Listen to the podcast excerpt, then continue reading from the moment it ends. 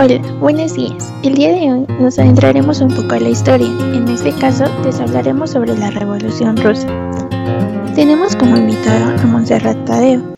Hola Monse, ¿qué tal? ¿Podrías hablarnos un poco de cómo surge esta? Hola Karen, claro que sí.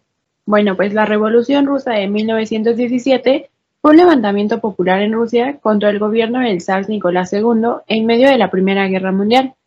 Este consistió básicamente en el derrocamiento del régimen monárquico zarista y la construcción de un nuevo modelo de Estado.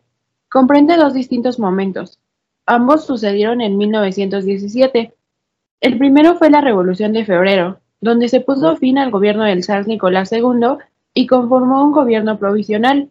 La segunda parte fue la Revolución de Octubre, donde Vladimir Lenin y sus compañeros del partido bolchevique derrocaron al gobierno provisional e instauraron un gobierno de tipo soviético.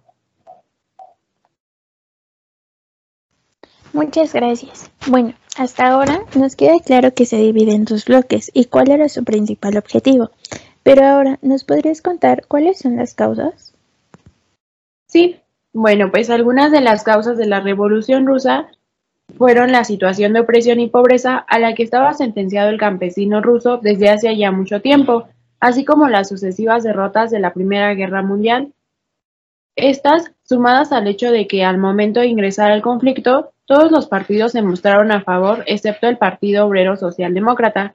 Además, el fracaso en el intento por sostener el ritmo de producción ruso durante la guerra desató una crisis económica y social que se tradujo en hambruna, escasez de mercancías y colapso de las estructuras del Estado, lo cual condujo a ciertos primeros niveles de organización popular autónoma.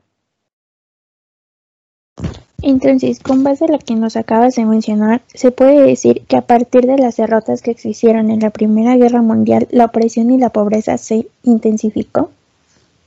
Sí, así es. Eso fue el mayor detonante. Ok, pero ahora bien, ¿nos podrías mencionar las consecuencias que trajo la revolución? Claro, bueno, las consecuencias de la Revolución Rusa se pueden enumerar de la siguiente manera. Como primer punto fue la caída de la monarquía zarista y el inicio de la historia comunista de Rusia, que duraría hasta la caída de la URSS en 1991.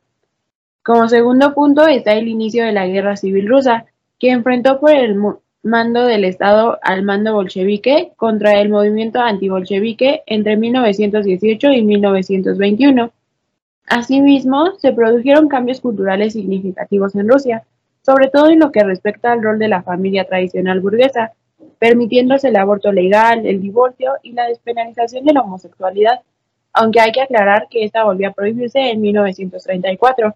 También hubo una transformación de las viejas estructuras feudales heredadas de la Rusia zarista, lo cual condujo a un lento proceso de modernización que inicialmente sometió a poblaciones enteras a la hambruna, resultando así en millones de muertes, especialmente en los años de 1932 a 1933.